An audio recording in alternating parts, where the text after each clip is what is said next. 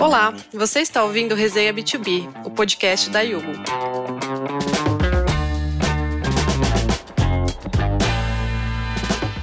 A cada episódio, um host e dois convidados diferentes compartilham seus aprendizados e experiências para ajudar a sua empresa a crescer e se manter sempre atualizada. Olá! No episódio de hoje, nós vamos falar sobre o que é rebranding e como ele impacta as marcas. Eu sou a Daniela Leite, do time de marketing da Yugo e host do Resenha B2B. Aqui comigo estão a Uli Oliveira, a Renata e o Ricardo Frei, que vão contar um pouquinho pra gente sobre o que é rebranding e como ele se aplica no dia a dia aqui da Yugo também, no nosso novo projeto de marca. Pessoal, sejam muito bem-vindos. Queria que vocês contassem aqui pra gente um pouquinho sobre vocês, sobre a trajetória profissional. Renata, se quiser começar, por favor. Oi, ouvinte, prazer. Eu sou a Renata Sagrade, eu sou CEO da Branding, uma agência de branding especializada em startups, a maior da América Latina. Eu tenho um background, originalmente eu sou jornalista de formação, mas eu migrei para o marketing, principalmente marketing digital, já tem aí alguns bons anos.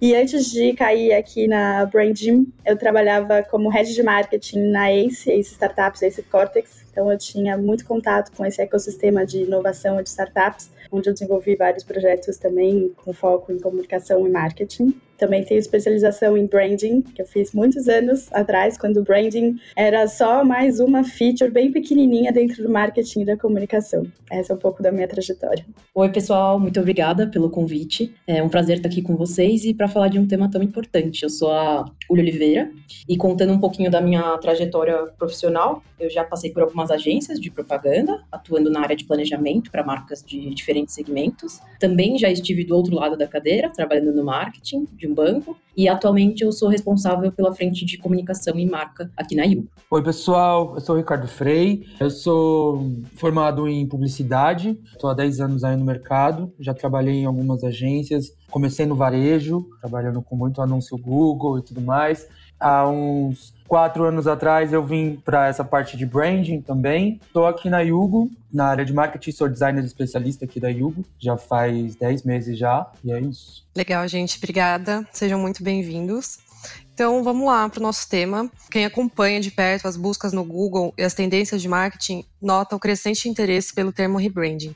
No entanto, esse, essa não é uma tarefa fácil. Ela significa modificar a percepção de um consumidor já acostumado com alguns padrões e exige muito planejamento, inteligência de mercado e estratégia. Aqui na Yugo, a gente passou recentemente por um processo de rebranding, marcando um momento muito especial para nós. E hoje nós vamos te contar sobre o que é o rebranding e diversas curiosidades de como a gente fez isso na prática para inspirar a sua empresa quanto ao novo posicionamento de marca. Bom, Antes da gente falar em rebranding, precisamos primeiro definir o que é branding em si. E aqui eu tô falando com um pessoal que manja muito sobre esse assunto. Então, pedi para vocês me ajudarem um pouco a explicar para nossa audiência o trabalho de branding, o que que é e um pequeno spoiler já que ele tem tudo a ver com a construção de marca, certo? E depois a gente aprofunda mais no rebranding, né? Então, vamos começar pelo básico. Legal. Vou trazer aqui o meu ponto de vista técnico, né, do que que é branding. Eu traduzo branding como uma comunicação da proposta de valor da marca muito claro. E isso é composto não só por logo, por identidade visual, mas também tem toda uma questão estratégica de alinhamento interno e externo de mensagens, né? Como que a empresa se comunica e se posiciona. Tem toda a parte de visual, de verbal, estratégica e isso se desdobra em uma padronização de mensagens, né? Então, quais são esses elementos gráficos, quais são os diferenciais comunicados, é, qual é de fato essa persona com quem você está falando. Então, na verdade, branding é um alinhamento estratégico de comunicação entre todos os pontos de contato da, da empresa. Que às vezes rola uma, uma dissonância entre áreas, rola uma dissonância entre canais, e isso destrói a marca, né? Acho que padronização tem muito a ver com branding também. Legal, acho que a Rê falou tudo. Para mim também, eu tenho muito essa leitura, né? Que uma marca é tudo aquilo que você pensa ou sente, né, quando lembra de uma empresa. E o branding, para mim, é fazer a gestão, né, dessa série de associações relacionadas a uma empresa e como isso é transmitido, né, nos canais da marca. Então, quando eu lembro da Coca-Cola, por exemplo, para mim vem uma lembrança muito imediata da cor vermelha, do barulhinho da lata sendo aberta, da fonte de texto. É, já no Itaú, por exemplo, vem a lembrança da cor laranja, da trilha sonora clássica, das propagandas, do slogan, entre outros assets que mostram uma construção de marca bem feita, né? Então a marca ela pode até passar por evoluções, mas existe uma preocupação ali com a padronização, com a consistência em tudo que é feito. Então, para mim é, é isso que é o trabalho de branding. O branding, para mim, além do que a Renata e a Uli falaram, né, na visão de design, é, além da consistência de marca, né, e do comportamento que a marca transmite, ele é uma um guarda-chuvão, né? Que mostra a comunicação externa e principalmente interna, né? Eu acho que tem que estar tá tudo costurado direito, é, inclusive dentro da empresa, com as áreas, com os colaboradores, para conseguir externalizar certo esse comportamento e essa mensagem que cada empresa quer trazer com o branding. Perfeito, gente. Até a Uli mencionou aqui algumas marcas, né? E eu trouxe um exemplo também das Havaianas, que fizeram um grande trabalho de rebranding depois da década de 80, que foi muito importante para a marca chegar a um conceito como ela é percebida hoje. Então, de um simples chinelo de borracha, sem luxo, ela chegou a ser um produto de valor agregado. Então, isso também influencia até na precificação dela. E foi o rebranding para eles foi muito importante para esse crescimento. Então, como que hoje em dia as empresas podem identificar que chegou o momento de se reposicionar no mercado? No caso da branding, quando as marcas procuram vocês, né? Em que momento que elas estão, né? Tirando as iniciantes que ainda estão elaborando a marca, mas aquelas que querem fazer esse trabalho de reposicionamento, qual que é esse gatilho para elas, né? De desejar esse processo? E também aqui na Yugo, queria que depois a Uli e o Frei comentassem como que surgiu a ideia, a necessidade do rebranding e o que inspirou esse processo. Hoje aqui na Branding, além das realmente as iniciantes que estão construindo a marca, e hoje em dia cada vez mais a gente vê startups que já nascem preocupadas com essa construção, né? Não é algo que vai vir lá na frente. Já nasce com essa preocupação de um alinhamento muito claro da proposta de valor, do visual e etc. Mas quando faz um rebranding, tem alguns motivos mais clássicos, assim, por assim dizer, né? Entrada em novos mercados, busca de novos públicos, até quando amplia muito o portfólio de produtos, às vezes as mensagens acabam ficando meio misturadas e fica a comunicação fica confusa, então é uma maneira também de alinhar. Então, geralmente são momentos de ampliação de portfólio, busca de novos mercados. Em caso de empresas mais tradicionais, muitas nos procuram para trazer essa modernização para a marca, trazer uma camada de tecnologia, como isso se reflete no branding também. Muitas vezes são empresas mais tradicionais, antigas, indústrias que evoluíram seus produtos, evoluíram suas formas de trabalhar e querem refletir isso na marca, né? Então são vários esses motivos, mas eu gosto de destacar ampliação de portfólio e ampliação de mercados e uma melhor definição de público públicos-alvo dentro das empresas. Legal. Falando da Yugo, é, a empresa acabou de completar né, 10 anos, e nesses últimos anos, de uns dois, três anos, a empresa teve um crescimento exponencial, principalmente depois do aporte né, de investimentos que a gente teve da Goldman, que aconteceu ali no final de 2020. E a partir disso que as áreas começaram a se estruturar. Né? Hoje a gente tem mais de 200 funcionários, o número de clientes cresceu. E aí a gente também notou que a marca precisava acompanhar esse movimento, né? Precisava de um, de um refresh, de uma modernização e também de um posicionamento institucional. O mercado financeiro, né, quando a gente olha, a gente sabe que é super pulverizado. Todo dia tem uma marca nova entrando, e por isso a importância de se diferenciar, né? Ter uma clareza do que, que a gente é, qual que é a nossa personalidade, tom de voz, cores, ainda mais quando você afunila para a categoria de mercado da IU, né? Que é bem específica, que é de automatização financeira. Você acaba se deparando aí com empresas que estão tentando se encontrar, e, e aí que a gente viu que existiu uma baita oportunidade aí de ser a marca que puxa a categoria em todos os sentidos, né? Desde comunicação até nas inovações das entregas. Só que na, quando a gente começou a discutir sobre isso, do rebranding, né, o time de marketing também era muito novo, como eu comentei, né, dessa parte de estruturação das áreas. Então, logo que eu entrei ali em 2021, a gente sentiu a necessidade de contratar uma consultoria especializada em branding para nos apoiar nesse processo. E foi aí que a gente conversou com várias e optamos por seguir com a Branding, que, que já tinha uma experiência muito rica aí no universo de startups e que fez bastante diferença para a gente. Então, de forma geral, vejo assim que o que mais impulsionou esse processo de rebranding foi o crescimento da Yuko, né? Como empresa que não estava mais sendo refletido através da identidade, da personalidade da marca. É, eu acho que o, esse rebrand aqui dentro da Yugo, né, falando de uma empresa que está completando 10 anos, no decorrer desse caminho, a gente consegue, quando a gente olha para trás, a gente vê muita coisa que não faz mais sentido, né, e também muita coisa que foi criada ali é, no meio do caminho e que ficaram desconexos, né, com o que é a marca hoje. E também, assim, na minha opinião, vendo tudo que aconteceu no mundo a, a, nos últimos anos, né, como pandemia e tudo mais, eu acho que é muito importante também as marcas se reestruturarem porque o mindset das pessoas mudaram também, né, tanto falando da Yugo como o nosso público, né, como também o tipo que as empresas estão fazendo negócios hoje em dia. Então eu acho que essa parte também foi muito importante para Yugo, de também amarrar todo esse contexto de 10 anos aí e criar um posicionamento que seja atual. A Uli e o Ricardo trouxeram dois pontos, acho que também bem importantes do porquê buscar esses processos de rebranding, né? É, conforme a gente vai vendo o nascimento de um sem fim de startups, o ecossistema brasileiro super evoluindo, acabam que muitas trazem soluções semelhantes e acaba entrando ali meio no oceano vermelho, né? E essa parte de rebranding é justamente ajuda nessa diferenciação das que já estão no mercado há mais tempo, mas acabam vendo muitos concorrentes surgindo, que têm soluções parecidas e que vão pelo mesmo caminho, mas aí a marca acaba sendo o grande diferencial de como ela se comunica, de como ela identifica seus públicos, de como ela se relaciona com esses públicos, né? E no caso aí daí o completando 10 anos, é o que o Ricardo falou, sente a necessidade de complementar o que já existe de elemento de marca e até tanto do visual quanto de comunicação. Às vezes quando nasce, nasce aí com nasce sem nenhum brand book ou nasce sem style guide, mas é uma maneira de complementar e atualizar esses elementos, atualizar as mensagens e se aproximar do público que passou passou realmente por um grande período de mudanças aí com a pandemia, a evolução de tecnologias, o crescimento gigantesco de e-commerce, por exemplo. Então, existem alguns momentos de revisar isso, dado a movimentação de mercado que está acontecendo. Muito bom. E até um ponto que as marcas nem sempre têm alterações muito radicais, né? Tem esse tipo de rebranding que muda por completo, às vezes até o nome da, da marca, mas tem também o rebranding evolutivo e o parcial, né? Então, queria que vocês comentassem um pouquinho é, desses tipos, né? Esses níveis de reconstrução de marca.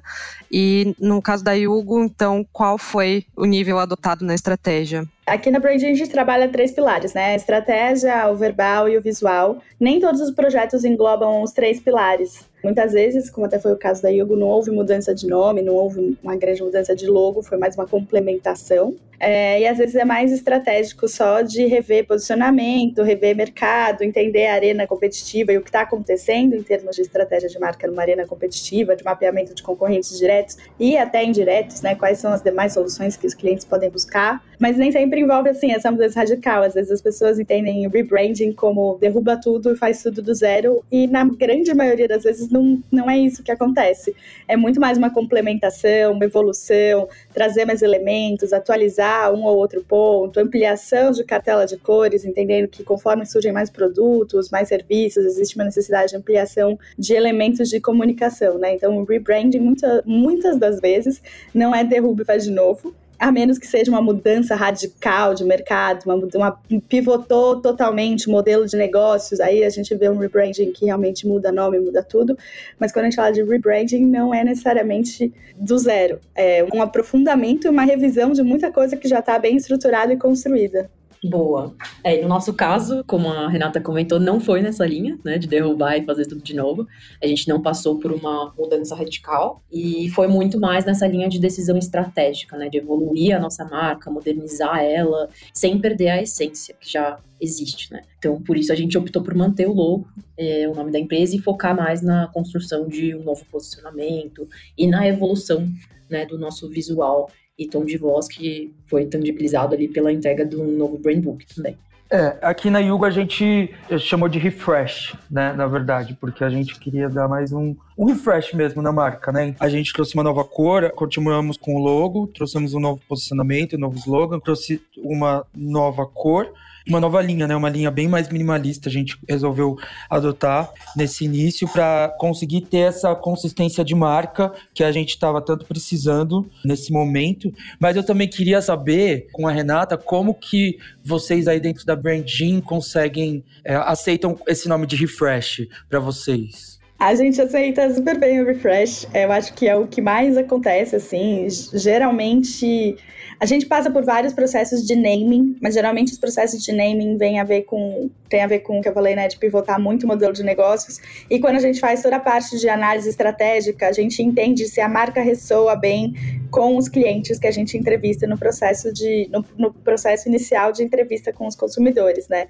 A gente chega a sugerir mudanças mais radicais, dependendo do, de como a marca é percebida, mas o refresh ele é super bem visto, muito mais no sentido de complementar elementos e atualizar diante da comunicação das novas necessidades. Às vezes as marcas, as empresas têm novos canais de comunicação, as empresas querem ampliar e estreitar esse relacionamento com o cliente, então o refresh ele é mais suficiente, né? assim, tangibilizando um pouco mais a resposta, a gente vê muito caso de paleta de cores, que às vezes a marca tem uma principal, uma secundária, e realmente, às vezes, na comunicação, o time solta a criatividade, usa outra sem nenhuma padronização ou regra, e aí a gente cria nova, uma paleta mais completa com regras de utilização, atualização de cor, às vezes entende-se que os concorrentes do mercado já usam muito aquela cor, ou alguma cor escolhida já remete muito a outra marca, então a gente sugere essa mudança. Às vezes a gente faz refino de logo, né? Tipo, o logo é o mesmo, mas a gente muda um, um ou outro elemento, muda o traço, muda o tamanho, cria versões reduzidas para usar melhor em ambientes digitais, isso tem acontecido bastante. Então, o refresh, ele é isso, essa complementação diante das novas necessidades que acabam surgindo dentro das empresas. Né? Legal. Até uma outra curiosidade, assim, às vezes a empresa escolhe mudar a cor ou alguma outra coisa só por estética, assim, é, o que eu quero perguntar é qual é o critério que tem que estar envolvido em qualquer escolha ali de mudança de marca? Então, desde o logotipo, a paleta de cores, tem o que você levantou, né, da, às vezes a concorrência tá usando muito aquela cor, o que mais serviria de critério, assim, para que o processo de retrabalhar a marca não fosse por mera, mero gosto pessoal, digamos assim, né? Mas uma coisa estratégica mesmo. E aí, o que, que na Yugo foi levado em consideração na evolução de marca? O que vocês acham que foi mais impactante aí nesse processo? É legal. Eu acho que o ponto principal, o ponto inicial é a estratégia, né? A cor tá conversando com o que a marca quer transparecer, né? A gente sabe que cor transmite muito do, do sentimento da marca.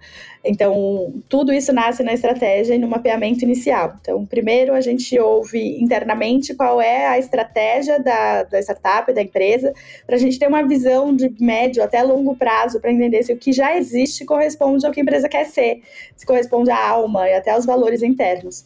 Esse é um critério para definir essa evolução de. Vai, a gente está falando um pouco mais de visual aqui tudo é baseado na estratégia. O tom de voz também, ele é ajustado diante dos públicos e da persona que a, a, marca quer se comunicar. Então, tudo nasce na estratégia de ouvir os consumidores, de ouvir a estratégia interna da própria empresa e também de entender e fazer esse mapeamento de mercado, de concorrentes, o que pode vir a nascer de novas tendências e concorrentes que podem incomodar e como que diferencia isso sem perder a essência, sem perder a personalidade da marca. Então não é aleatório, não é cor, a gente faz um estudo de cores, a gente faz um estudo prévio, cria caminhos diferentes para entender o que de fato conversa com essa visão de negócio, né? Porque branding tem que ter visão de negócio, não é só bonito, feio. A gente foge muito dessa. Quando a gente recebe feedback, ai, gostei, não gostei, é bonito, é feio, a gente tenta tangibilizar em tudo que já foi conversado.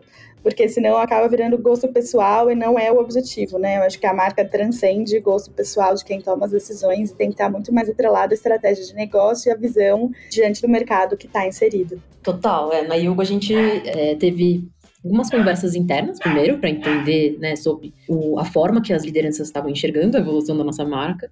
E aí, a partir do momento que a gente viu que tinha uma abertura, a gente fez algumas conversas com a Brandin e eles nos sugeriram um escopo de trabalho que fez muito sentido para a gente, né? Que passou ali por uma fase é, de entendimento, que foi isso que a Rê falou, né? De passar o que, que a gente queria, alinhar o desafio, qual que seria a proposta de trabalho. Depois a gente foi para uma fase de investigação, ali para entrevistas, tanto internas quanto entrevistas com clientes, pessoas de mercado, e todo o estudo né, de análise de concorrência, mercado, benchmarks.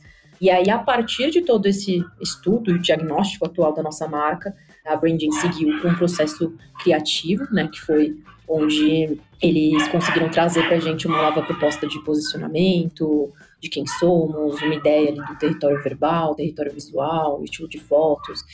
E aí, a partir disso, é, o time de criação aqui da Yugo fez toda a implementação né, da, de apresentar internamente, que é, o Frei pode contar aí mais no detalhe.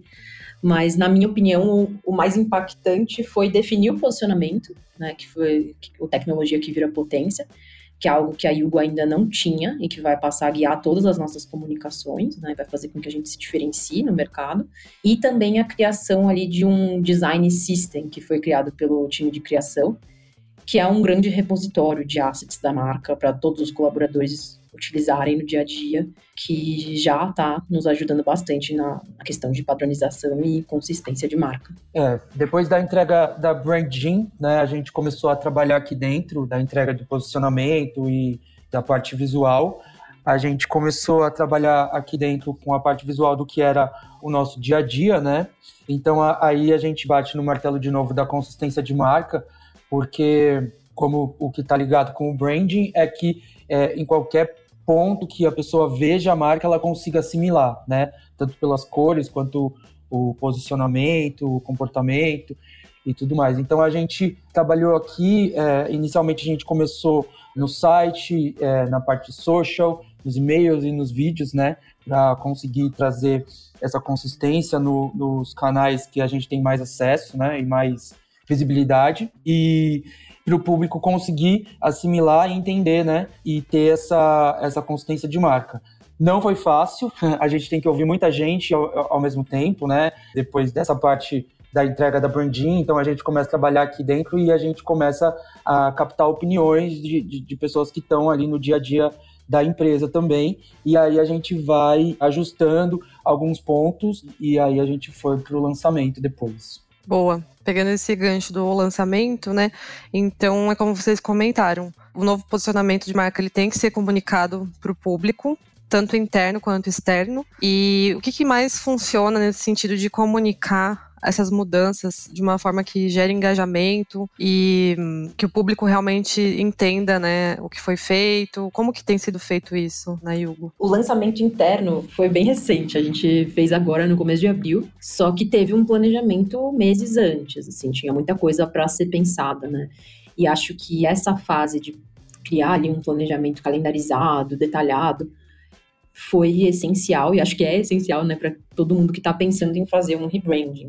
Então, mapear todas as dúvidas possíveis fez toda a diferença. Assim, a gente juntou todo o time para tentar entender o que, que a gente precisava para o dia do lançamento interno.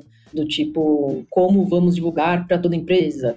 Onde que vai ser o repositório de tudo que a gente vai criar? Como que a gente faz para que os colaboradores consigam engajar? Como que a gente garante que todo mundo vai utilizar o novo Brainbook? Então, tinham diversas questões que a gente foi levantando e a partir disso a gente foi pensando nos entregáveis, né? Então, o repositório ali no Notion para fácil acesso de todo mundo, o mapeamento de todas as comunicações atuais para padronização antes do lançamento. A gente definiu que a apresentação seria num fórum que todos os colaboradores já participavam para divulgar o rebranding, treinamentos, enfim, uma série de coisas que foram pensadas e que fizeram toda a diferença, assim, tá tudo, pronto para o dia do lançamento, porque acho que a gente, se a gente deixasse para fazer coisas depois, né, falando desse lançamento interno, acho que ia ser mais difícil ter o engajamento de todo mundo. Então, é, a gente acabou dando check né, nessa parte de lançamento interno, a gente está mais na, na, fase de treinamentos agora, e a partir disso a gente vai começar a planejar a divulgação para o mercado, né, tudo de forma muito organizada, para que não seja só para divulgar, né, e sim um, um, lançamento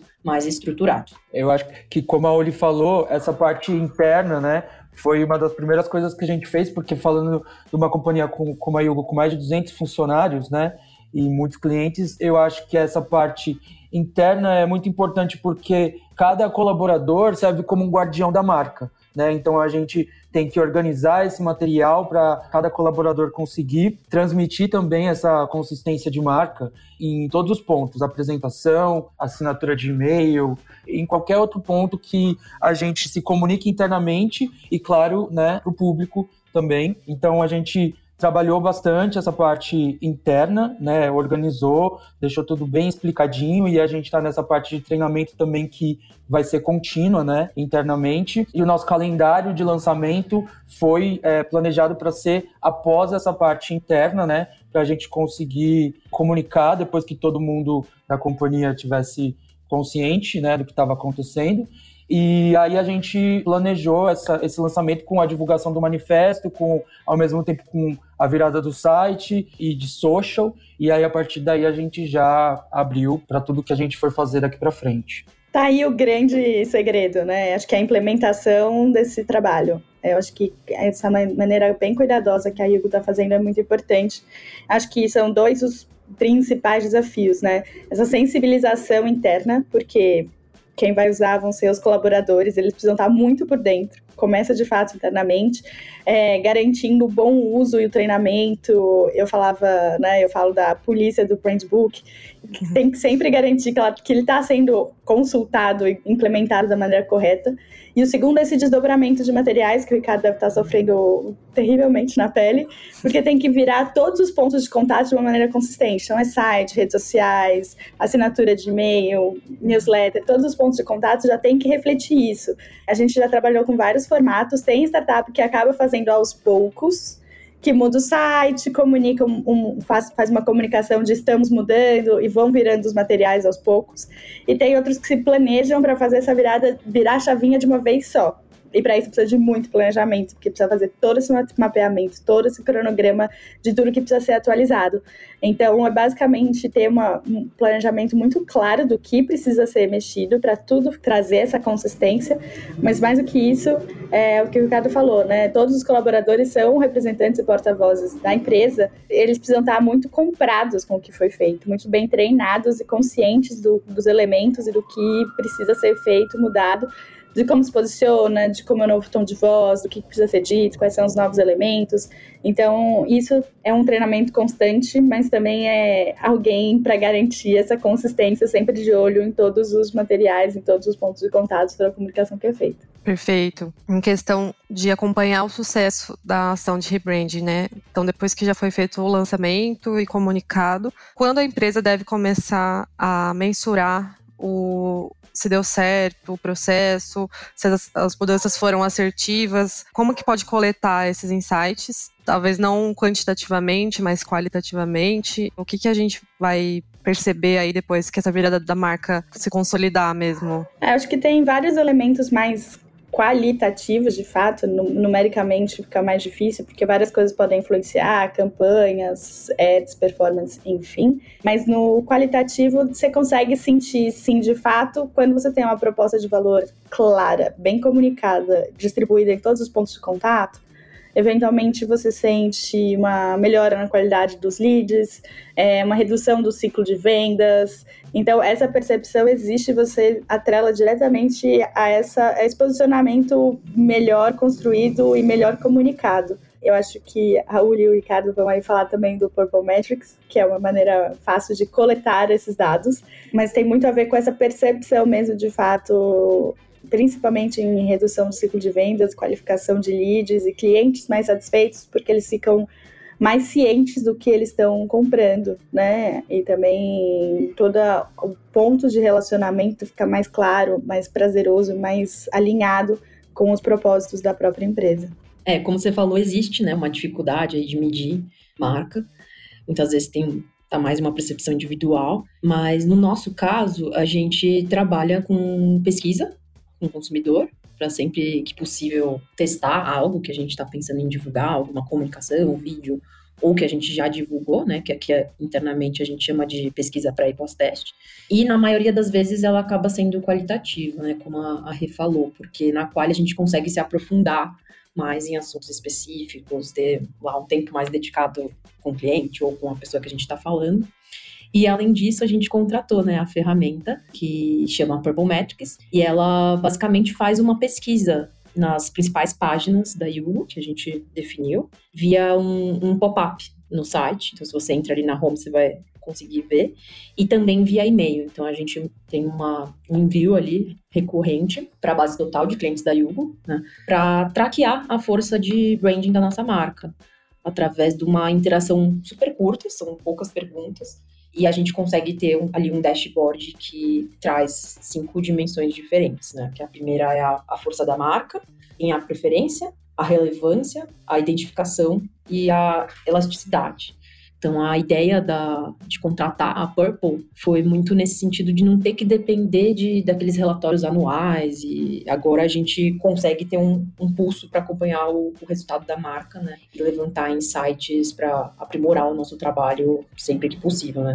Tem uma recorrência mensal. Eu acho que nessa parte de mensurar, ainda mais falando da Yugo, que é dessa parte do B2B, fica bem mais difícil, né? Porque quando a gente fala é, do B2B, a gente fala de pontos de decisão de compra que não estão focados em apenas uma pessoa, né? São vários setores ou vários tipos de, de áreas, né, que decidem isso. E também quando eu acho que uma pessoa que investe um dinheiro em branding ou rebranding e espera isso, esse retorno rápido, não é desse jeito. Eu acho que a pessoa não consegue mensurar. Assim, é, eu vejo o branding como um guarda-chuvão, onde várias outras coisas estão embaixo, transformando em decisões, mas que ele sempre está ali nas outras decisões. Então, é mais difícil mesmo de você conseguir mensurar que aquele anúncio ou aquela troca de elemento trouxe numa venda. Né? Eu não sei se eu estou certo nesse ponto do, dos dados, mas do que eu leio sobre essa parte do B2B é isso. Então, se você quiser ver o retorno